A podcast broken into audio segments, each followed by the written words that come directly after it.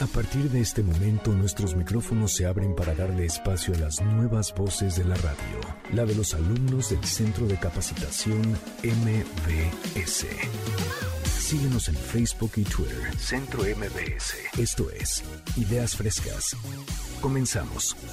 MBS Radio 102.5.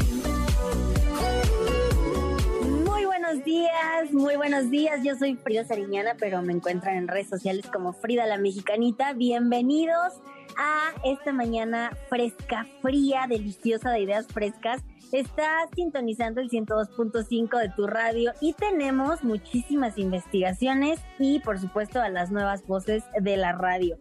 Pero antes de pasar con nuestras nuevas voces, te quiero platicar que un día como hoy, 10 de julio, pero de 1519, Hernán Cortés notifica al rey Carlos V de España de haber constituido el ayuntamiento de la Villa Rica de la Veracruz. ¿Qué tal? Dicho esto, arrancamos con esta primera hora de temas bien interesantes. Te quiero recordar también, si tú quieres ser locutor profesional, Centro MBS es la opción perfecta para ti. ¿Quieres más información sobre todos los cursos? Porque tenemos cursos online, tenemos cursos presenciales. ¿Quieres más información? Métete en este momento a la página www.centrombs.com. Muy bien, el día de hoy nos acompaña en esta primera hora Mónica Herrera Genis. Mónica, bienvenida a Ideas Frescas. Hola, ¿qué tal Frida? Yo soy Mónica Herrera y es un gusto saludarte en esta fría mañana. Hoy les quiero hablar sobre la contaminación por plásticos en nuestros océanos. Perfecto, este tema súper interesante lo vamos a tener más adelante. Y también nos acompaña Marco de Román. Marco, bienvenido a Ideas Frescas. Hola, ¿qué tal? Buenos días, Frida. Hola, ¿qué tal, estimados eh, radio escuchas? Pues sí, el día de hoy quiero hablarles acerca de viajar a Europa en tiempos del COVID. Perfecto. Oigan, pues justamente, ¿no? Tocando este tema, ¿qué les parece si comenzamos con esta parte que a todos nos interesa, viajar, por supuesto, es que a quien no le gusta viajar. Pero ahora vamos a ver algo un poquito más internacional, ¿no? ¿No te gustaría conocer otra cultura, otro país? Bueno, pues de esto nos va a platicar Marco de Román. Marco, bienvenido. El siguiente programa de Ideas Frescas es solo de investigación. No queremos herir susceptibilidades de nuestro amable auditorio. Vacaciones en Europa. Volar en tiempos de COVID.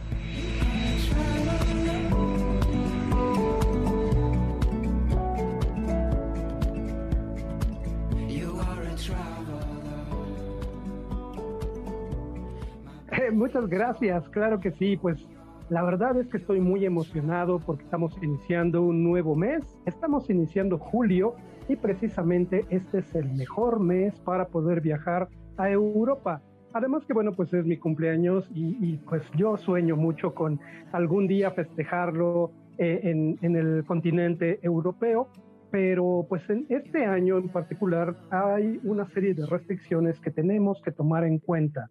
Este mes también, eh, debido a la pandemia que estamos viviendo, se va a comenzar a aplicar el famoso pasaporte COVID que es una medida que tiene como intención reducir el número de contagios debido a las diferentes variantes que están circulando en el continente europeo. Así es que si tú tienes oportunidad de viajar y ya tienes programadas unas riquísimas vacaciones a este continente, pues vamos, que todos desearíamos conocer, eh, te quiero decir que tomes en cuenta algunas condiciones que los países de la comunidad europea están poniendo como restricción por principio de cuentas tendrás que comprobar que recibiste alguna vacuna de las que están registradas por la Organización Mundial para la Salud. Entre ellas vamos a mencionar la vacuna de AstraZeneca, la vacuna de Pfizer y la vacuna de Moderna, además de la de Johnson y Johnson. Sin embargo, también toma en consideración que los países de la comunidad europea solamente tienen como una recomendación el aceptar personas que estén vacunadas con esta lista, que repito, fue emitida por la Organización Mundial para la Salud. Pero ten mucho cuidado, ya que hay algunos países que pueden tomar medidas locales y te pudieran traer complicaciones. Tal es el caso que en días pasados a un famoso youtuber mexicano pues le ocurrió. De pronto pues quería viajar a un país de la Unión Europea y su papá había recibido la vacuna de Sinovac, la cual no está dentro de la lista de la OMS y tuvo que permanecer eh, en Turquía, donde pues sí se les permite el, libre paso con esta vacuna. Entonces, bueno, simplemente detalles que tienes que tomar en cuenta para que disfrutes esta increíble experiencia de viajar por el continente europeo y conocer ciudades increíbles como Barcelona, que ya más adelante te platicaré de esta increíble ciudad que además, pues bueno, eh, es mi sueño poder este, viajar hacia allá. No te despegues de ideas frescas. Estamos aquí, eh, pues vamos hablando de temas muy interesantes. Te recuerdo, yo soy Marco de Román y continuamos con más temas. Perfecto. Oigan, pues esto que comenta que comenta Marco es bien interesante porque eh, pues es una es una situación que ya se está aplicando, ¿no? En, en la parte de vuelos, en la parte de poder ingresar a otro país ya te piden pues ahora no solo pasaporte y demás cartilla, bueno, ahora ya también te piden la parte de estar vacunado contra COVID, que es bien importante. Y yo también les quiero aclarar, esto pues sí se hace en, en, otros países, pero no sé si ustedes sepan, pero a partir del lunes pasado, lunes 6 de julio, se comenzó a implementar esta misma situación como de llevar tu, no tanto tu, tu vacuna, sino más bien llevar una prueba de que saliste negativo, una prueba reciente de que saliste negativo a, COVID. Como ven, nada más como dato curioso. Si se quieren ir a antrear, bueno, pues se van a tener que hacer su prueba COVID antes. Oye, Marco, pues cuéntanos por favor ahora, eh, pues de cómo sería viajar a otra cultura, ¿no? A otro país. Claro que sí, y la verdad, qué eh, experiencia, porque de lo que les voy a hablar es de la ciudad de Barcelona, que está dentro de la región autónoma de Cataluña, que es como si fuera un país dentro de otro país. Eso sí, la verdad es que es una experiencia cultural muy interesante, porque déjenme contarles que en esta ciudad se hablan dos idiomas de manera oficial. Barcelona eh, pertenece al país de España y por lo tanto pues hablan el español o castellano, pero también ellos tienen como lengua oficial el catalán. La mayor parte de la gente domina los dos idiomas y es muy curioso porque puedes estar hablando con un barcelonés y de pronto, eh, sin que ellos se den cuenta, comienzan a hablarte en catalán. Es algo ya muy, muy este, arraigado y muy natural para ellos que ni siquiera se dan cuenta. Pues bueno, además de estas curiosidades, déjenme contarles que Barcelona fue la sede de los Juegos Olímpicos, donde una de las características que pudimos ver en esa ocasión fue que el pebetero olímpico fue encendido a través de una flecha de arco. Un arquero, bueno, pues lanzó el fuego olímpico a través de los cielos y cayó exactamente en el pebetero para encender pues esta llama que además pues ya dentro de muy poquito también vamos a ver arder en la ciudad este, de Tokio allá en Japón pues vamos en estos Juegos Olímpicos que están muy cercanos también pues ya por celebrarse. Pues bueno, Barcelona siempre ha sido una ciudad que pues ha pretendido estar eh, a la vanguardia y destacar en muchas cosas. En el 2026, esta ciudad, dentro de las cosas destacables que va a tener, es que va a contar con la iglesia más alta de todo el mundo. Y les estoy hablando de la Sagrada Familia, que además, bueno, pues es una iglesia que ha tardado pues muchísimo tiempo debido a todos los detalles que el genio Gaudí, que es el arquitecto que diseñó esta eh, iglesia, pues vamos, lo llenó de muchísimas cosas, ¿no? Entre ellas, bueno, pues algunas estructuras que están inspiradas en la naturaleza. Por ejemplo, podemos apreciar algunas torres que tienen forma de raíces de árbol y algunas otras que están inspiradas en caracoles marinos, lo cual, bueno, pues le da una fortaleza increíble con un peso muy, muy ligero. Además, déjenme contarles que Barcelona pues tiene de todo, ¿no? Ustedes pueden estar en la mañana eh, nadando en la playa y en la tarde pueden estar eh, disfrutando de un paseo en trineo o practicando esquí, ya que a unos cuantos kilómetros se encuentra la estación de esquí de La Molina, a la cual se llega además pues en un increíble viaje en tren que bueno pues nos va llevando por diferentes paisajes de, este, pues de la naturaleza catalana. Bueno, por último, déjenme contarles que Barcelona no solamente es turismo, además de tener una gastronomía increíble que ustedes podrán disfrutar en el mercado de la boquería, donde pues podrán deleitarse con una riquísima butifarra y con un vino llamado cava, que es muy similar al champán. Bueno, pues además de todas estas delicias y maravillas, Barcelona también es una capital tecnológica. En esta ciudad ustedes van a encontrar centros de investigación relacionados con la biotecnología, los semiconductores y la nanotecnología. Y además es un, es un punto desde donde ustedes pueden tomar vuelos muy económicos, ya que al ser un centro turístico, pues llegan muchos este, vuelos provenientes de países como Italia, Francia, Alemania, y ustedes por 15 euros pues van a poder viajar a estas capitales tomando como punto central Barcelona. Entonces, pues bueno, la verdad es que a mí me, fascina esta ciudad, ojalá y en algún cumpleaños pueda yo estar allá, porque les repito, julio es el mes ideal para viajar a Europa. Así es que pónganlo en su agenda y la próxima vez que tengan una oportunidad de eh, decidir un destino turístico, no duden en elegir a Barcelona.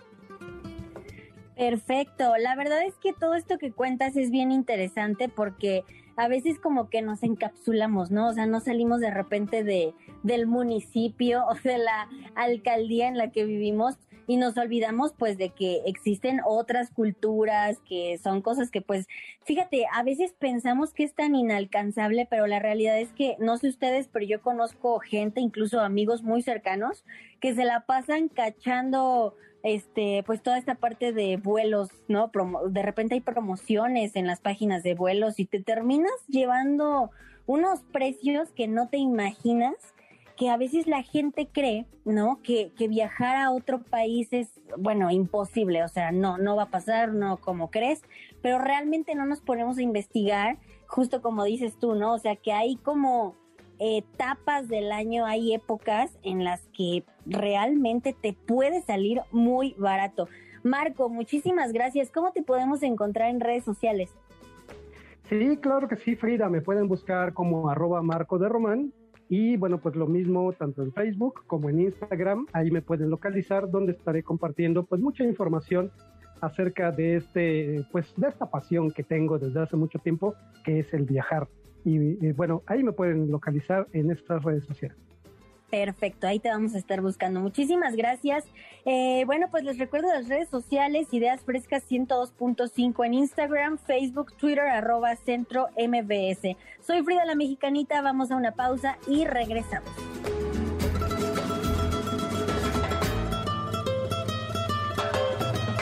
Apoyando los nuevos talentos de la radio en MBS 102.5. Esto es Ideas Frescas. En un momento regresamos.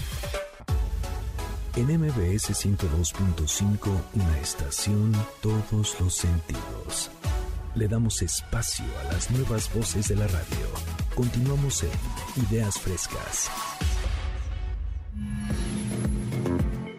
El costo real de los plásticos.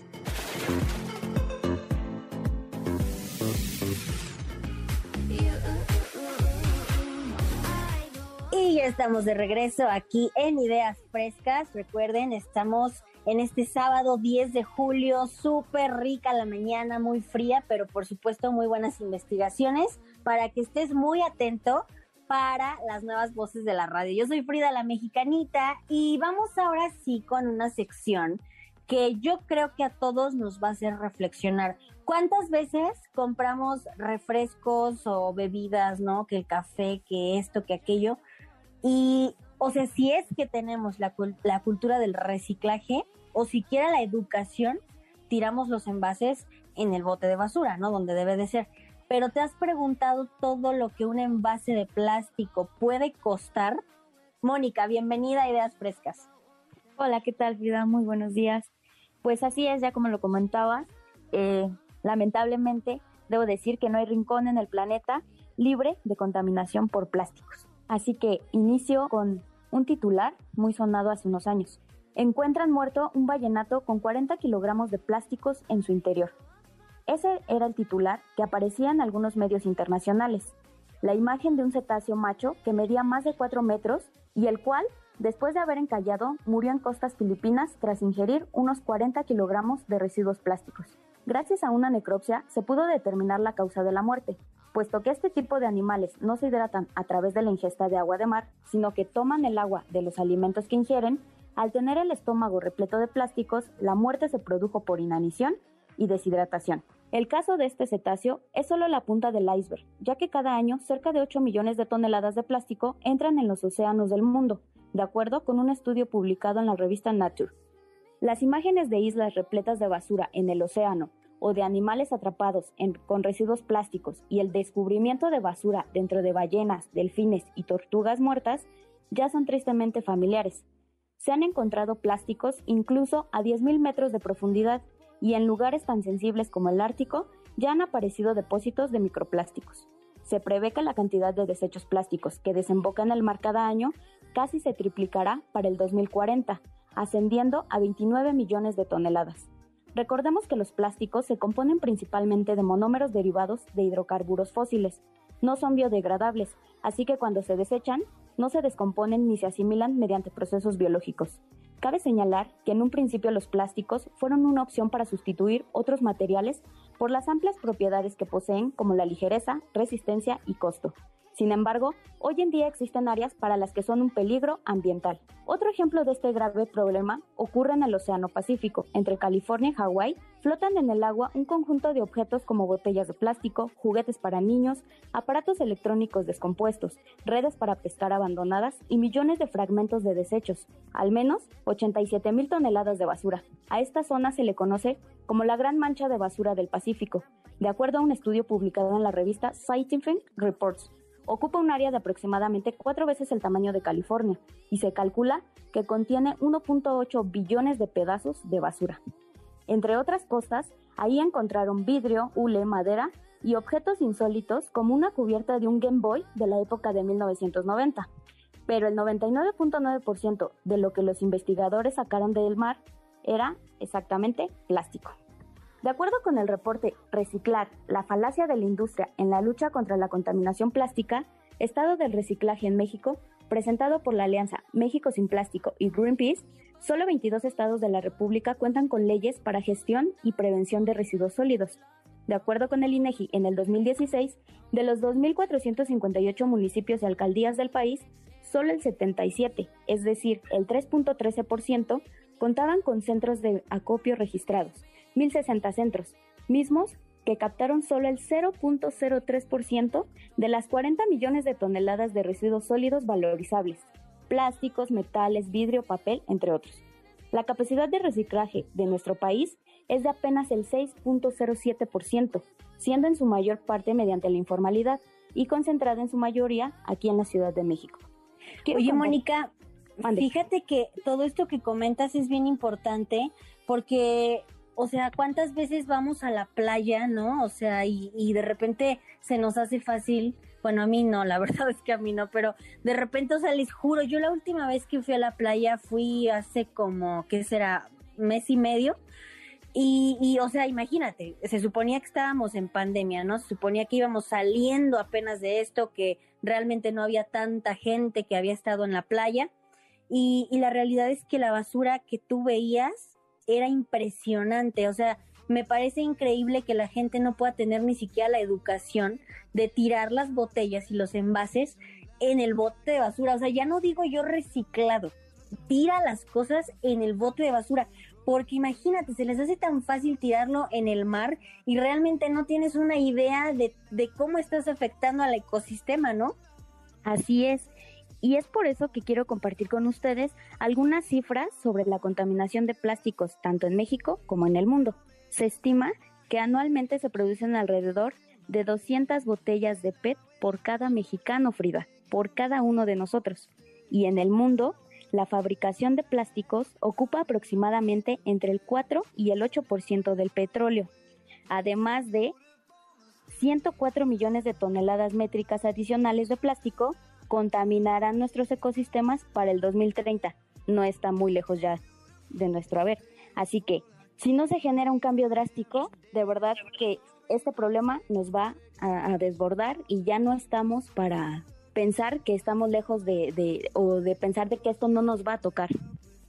claro, la realidad es que eh, hacemos, hacemos cosas y desafortunadamente no medimos el impacto de las consecuencias que esas acciones van a tener, ¿no? Ya cuántas especies desafortunadamente se han extinguido por el mal uso que le damos a todo, en este caso, por ejemplo, esta parte de el exceso de formación de plásticos y sobre todo pues la mala educación de no saber reciclar, de no saber tirar donde no se debe tirar, porque en primer lugar no tendría por qué eh, haber botellas, plásticos, vidrios en, en el mar, ¿no? Para empezar.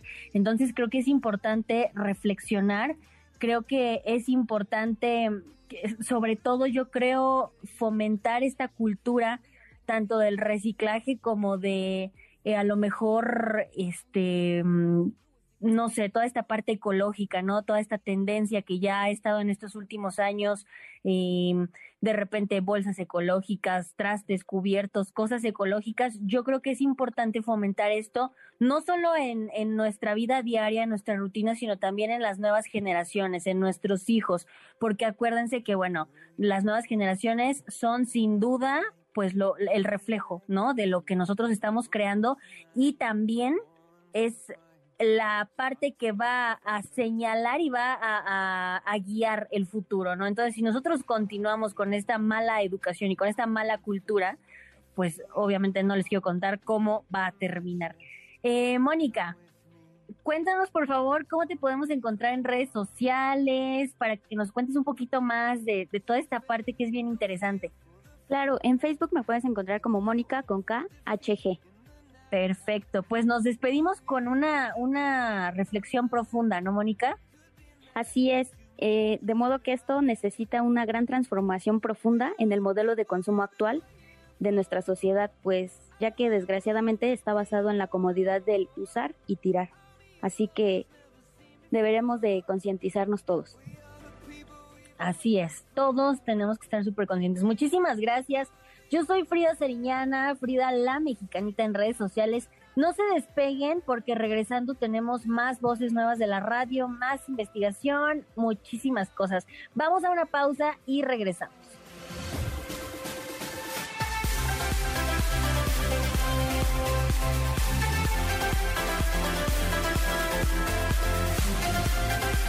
Apoyando a los nuevos talentos de la radio en MBS 102.5. Esto es Ideas Frescas. En un momento regresamos. A partir de este momento nuestros micrófonos se abren para darle espacio a las nuevas voces de la radio, la de los alumnos del Centro de Capacitación MBS. Síguenos en Facebook y Twitter, Centro MBS. Esto es Ideas Frescas. Comenzamos. MBS Radio 102.5.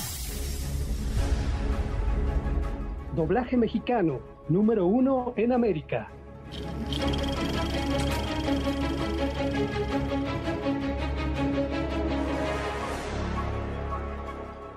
Sábado 10 de julio, si acabas de sintonizarnos, te quiero decir que estás en Ideas Frescas en el 102.5 FM de tu radio.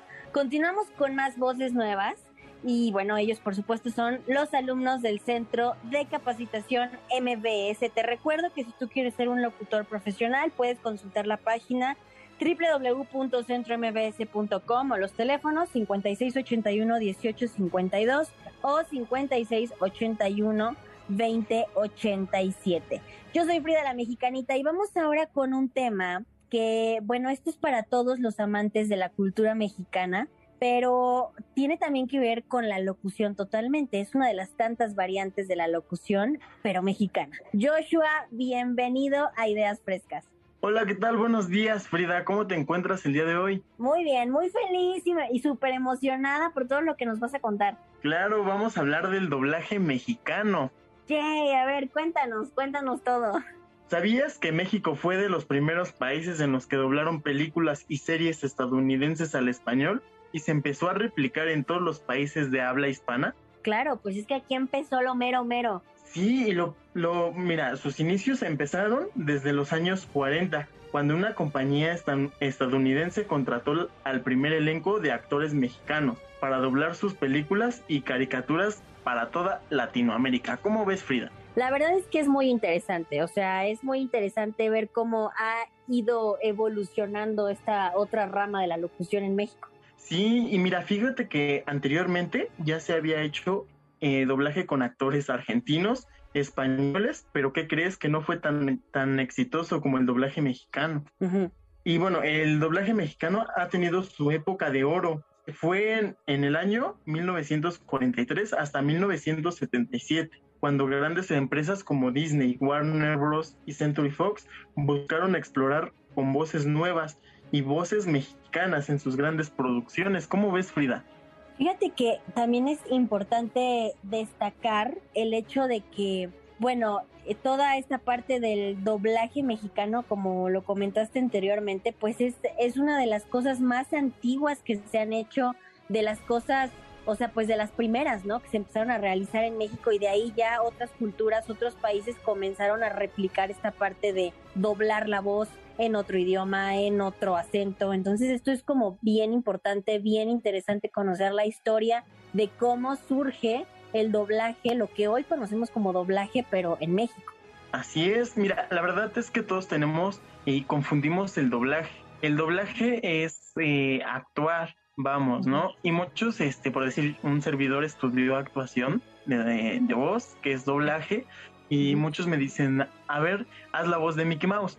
Entonces ahí lo confunden, no son imitaciones, es actuación. Claro. Sí, porque fíjate, de hecho si ustedes ven de repente a, a, los, a los locutores, a los actores de doblaje, que, o sea, bueno, el proceso, ¿no? De cómo es que están ellos doblando su, la voz, la voz de una caricatura, la voz de una película, la voz de un personaje, pues en un, en, una, en un tema audiovisual y tú pues estás haciendo la voz, es bien interesante si ustedes se meten a YouTube, cómo es que es este proceso, o sea, la persona no solamente está hablando, sino que literalmente está moviendo su cuerpo, si el muñequito o la caricatura parece que está llorando o parece que está haciendo cierta cosa, hagan de cuenta que el actor de, de voz, ¿no? Está haciendo exactamente lo mismo, pues porque al final, como tú dices, está actuando, no está solamente hablando o imitando algo. Sí, así es. La verdad es que es muy complicado hacer el doblaje, pero la verdad qué hermoso es, es, esta profesión. Oye, por ejemplo, Joshua, tú que eres este actor de, de doblaje, cuéntanos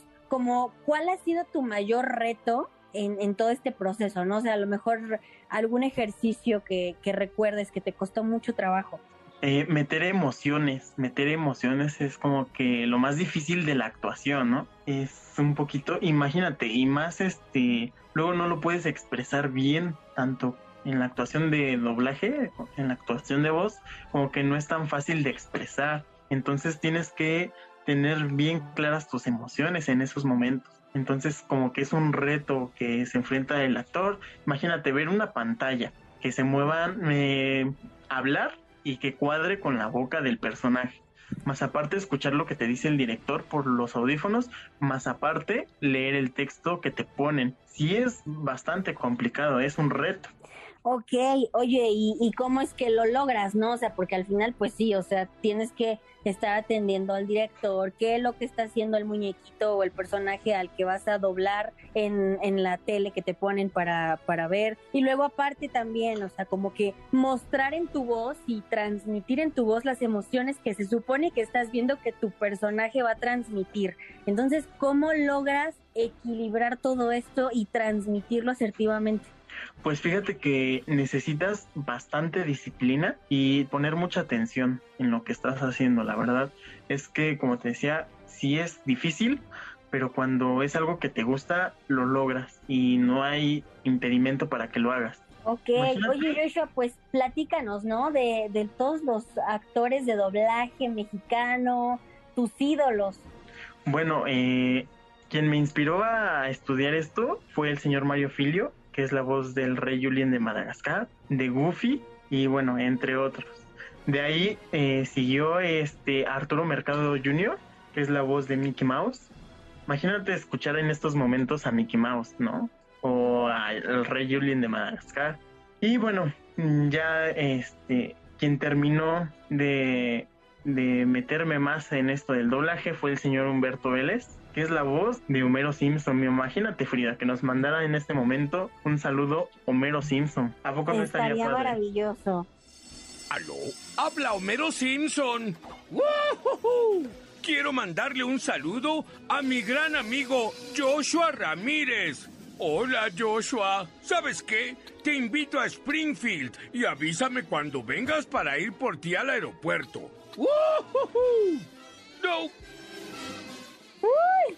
Ahí estuvo, ahí estuvo, qué bárbaro. Joshua, síguele, síguele contando, o sea, síguele contando a tu audiencia sobre esta parte del doblaje, tus ídolos.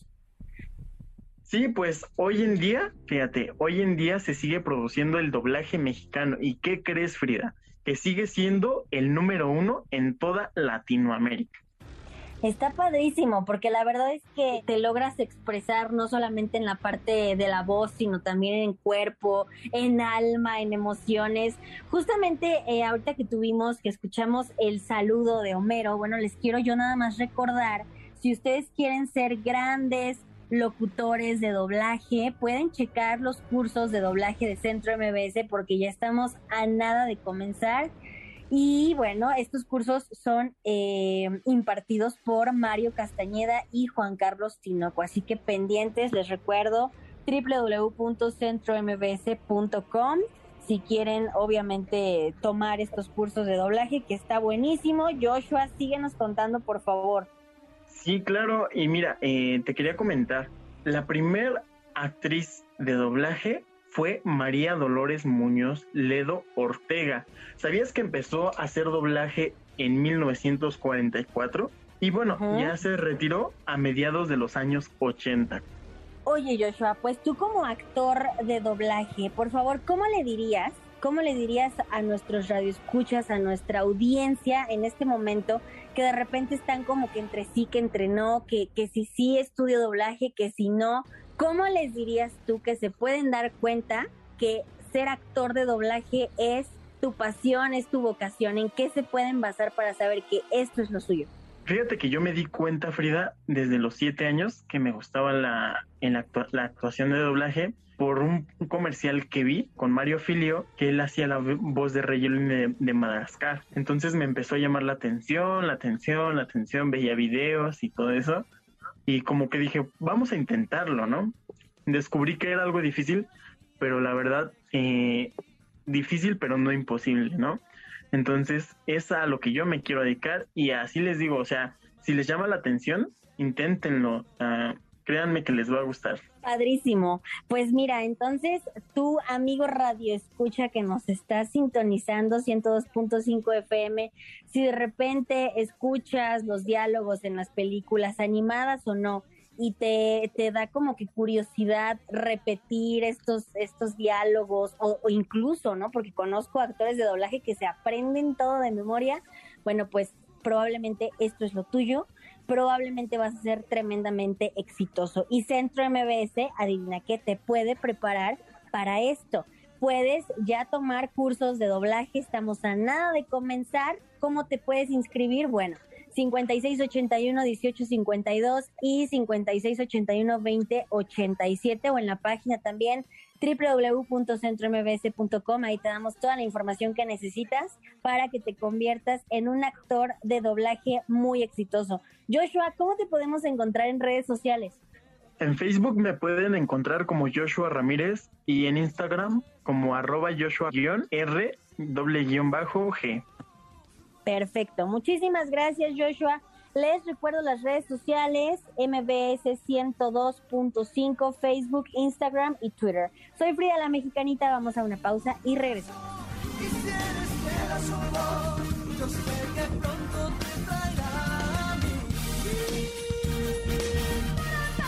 apoyando los nuevos talentos de la radio. En MBS 102.5. Esto es Ideas Frescas. En un momento regresamos. En MBS 102.5, una estación, todos los sentidos. Le damos espacio a las nuevas voces de la radio. Continuamos en Ideas Frescas. hartos de los virus, platiquemos de bacterias. Continúas escuchando el 102.5 FM de tu radio. Y bueno, pues estamos con las nuevas voces de la radio. Recuerden que tenemos buenísimas investigaciones. Qué bárbaros, chicos. Vamos ahora con Héctor Guisa porque nos va a platicar algo bien interesante. Eh, de repente se nos hace tan fácil no lavarnos las manos y les juro que se van a quedar aterrados con todo lo que les vamos a contar. Héctor Guisa, bienvenido a Ideas Frescas. Hola Frida, pues me da mucho gusto porque fíjate que yo soy un amante de la radio y la radio es imaginación y ahora a todos los amigos que nos están escuchando los invito a que jueguen con esa imaginación y que estén atentos a una circunstancia que además de ser muy interesante, es también necesaria y que creen puede ayudarlos a cuidar su salud y hasta salvar su vida. Así que vamos a jugar con esta imaginación. Piensen ustedes en un milímetro. Sí, lo de su reglita es un milímetro. Y ahora imagínate que lo divides en mil partes iguales. Bueno, pues cada parte de esas que dividiste se llama micra o micrón. ¿Te suena, verdad? Porque por ahí pronunciamos microscopio microbiología, etcétera. Bueno, el tema que vamos a tratar hoy es el de las bacterias y de las superbacterias. Las bacterias miden entre media micra y hasta 4 o 5 micras. Ya sé que te está costando trabajo imaginarte, bueno, ¿qué es eso que dice que es una micra? Imagínate que uno de tus cabellitos, que ya lo has tocado entre tus dedos, ese cabello mide 80 micras. O sea que una bacteria es como una sexta parte del grosor de tu cabello. ¿No te parece fantástico, increíble? Bueno, pues como ya habrás escuchado hablar de las bacterias, estos microorganismos se encuentran en todas partes y hay bacterias que son buenas y bacterias que son malas. Las bacterias que son buenas están en todo tu sistema, es decir, en tu piel estás llenito de bacterias, en tu tracto respiratorio llenito de bacterias, en tu tracto digestivo lo mismo. Cuando estamos hablando de eso que se comenta por ahí, que se dice la flora normal, pues no estamos hablando más que de tus bacterias que están en tu tracto, por ejemplo, en tu estómago, en tu intestino. Algunas de estas bacterias sintetizan nutrientes y otras más descomponen el material orgánico, o sea que ellas generan un balance en la naturaleza. Las bacterias malas, las que son las malditas, se les conoce como bacterias patógenas. ¿Qué quiere decir patógenas? Que crean enfermedades, que originan esas enfermedades. Y tú sabes que desde siempre, pues el ser humano ha convivido íntimamente con ellas y al correr de los siglos se han ido conociendo, se han ido identificando y hoy, siglo XXI, hasta se manipulan genéticamente todo esto inició con un momento y un personaje que se me hacen geniales. Se apellidaba Leeuwenhoek. Y él crea un microscopio, pero no creas que era un aparato así tan sofisticado como los de hoy. Eran dos laminitas y una lente.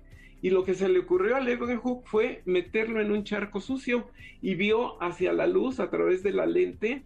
Y fue gran su sorpresa cuando vio que había muchos seres que nadaban por todos lados y sin una organización, y él fue el descubridor del micromundo, de los microorganismos.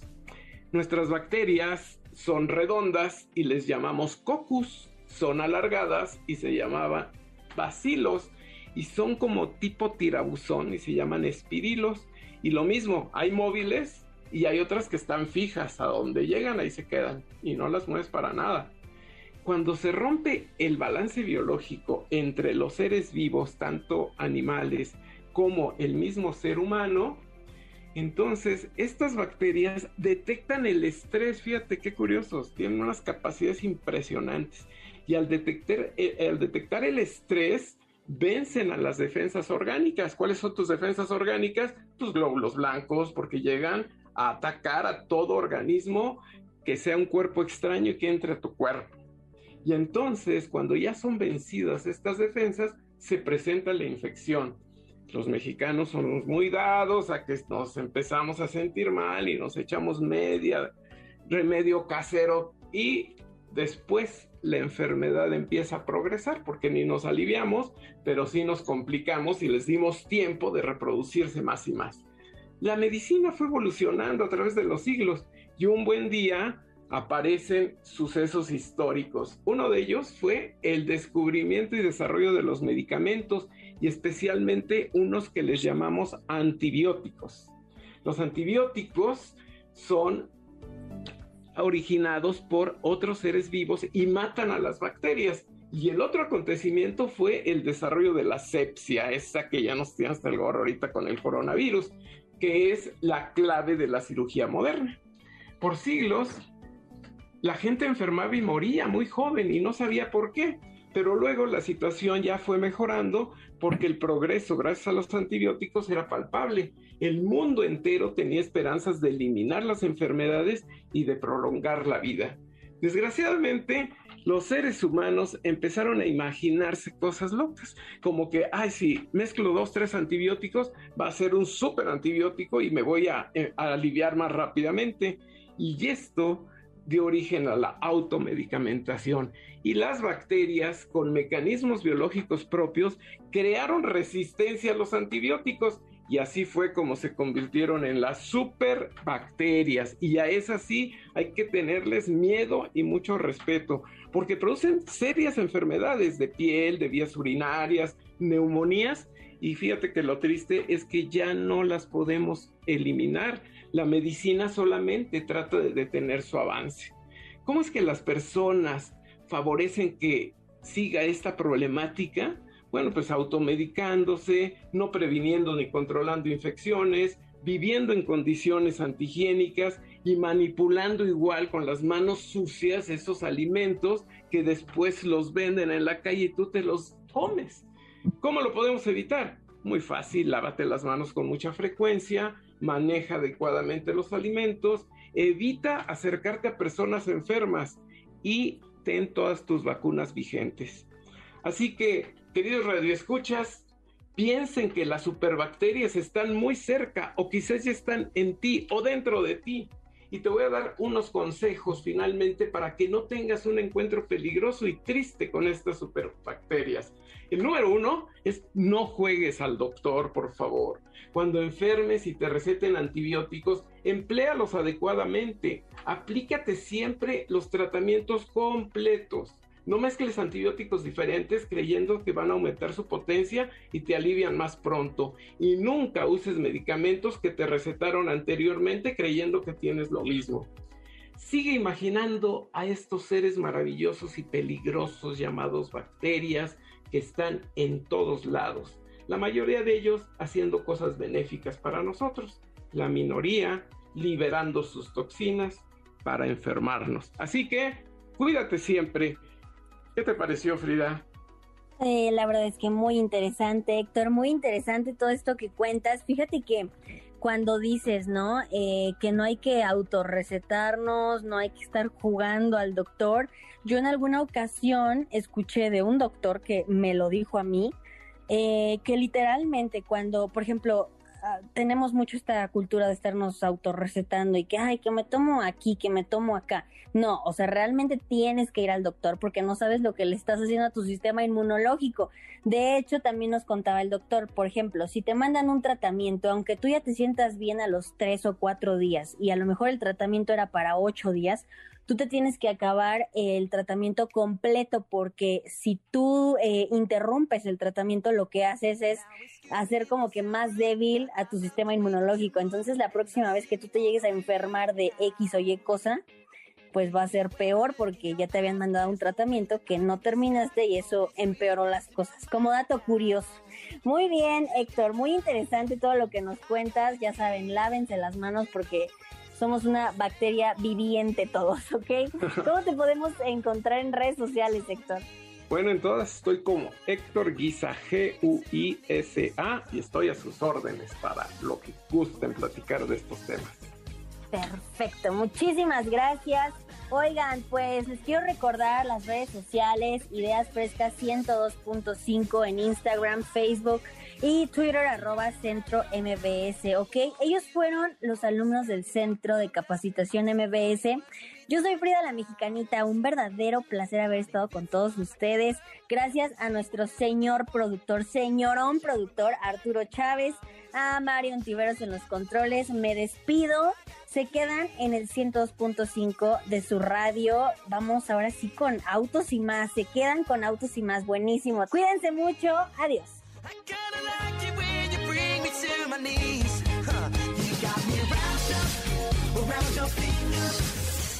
Por hoy concluimos con nuestras ideas frescas. Los alumnos del Centro de Capacitación MBS los esperan con mucho más el próximo sábado en punto de las 7 de la mañana. MBS Radio 102.5